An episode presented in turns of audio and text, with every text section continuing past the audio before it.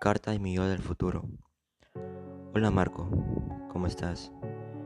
Espero muy bien. Ha pasado mucho tiempo, ¿verdad?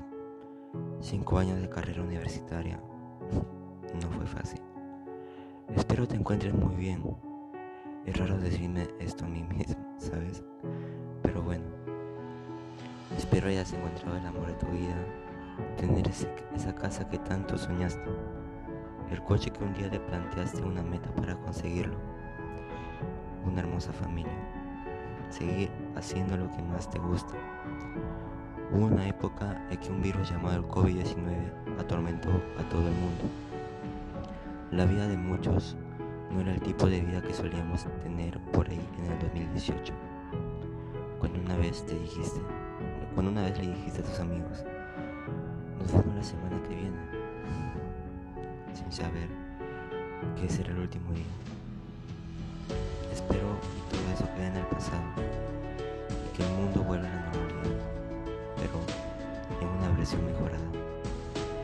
Tengo muchos planes a futuro como hacer mi departamento, hacer una casa a mis padres, serle útil a la sociedad. Quisiera aprender idiomas para así, si es que Dios me lo permite, poder visitar otros países como Estados Unidos, Japón o hasta Italia. Quisiera ver a mis amigos, todos unos profesionales. A mi hermanita lograr sus metas. Sería muy bonito. Estoy muy agradecido con mis padres por haberme dado una educación. Sin ellos probablemente sería difícil. No complicado, pero sería difícil.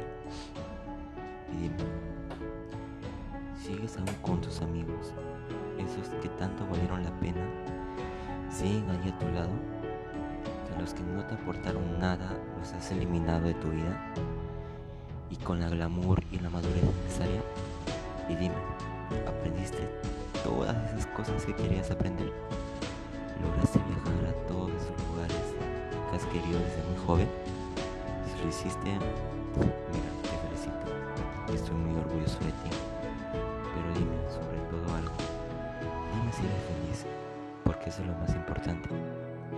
Quizás mientras más pase el tiempo te plantearás unas metas, más metas. Nunca dejas de seguir, de seguir estudiando. ¿Sabes por qué?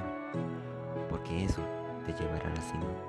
Tal vez te tropieces con las enseñanzas que te da la vida, pero Tienes que pasar esos obstáculos y seguir adelante. No solo me refiero a mí, sino a nosotros, a todos, porque así es la vida. De eso se trata, de seguir adelante, pasar esos obstáculos.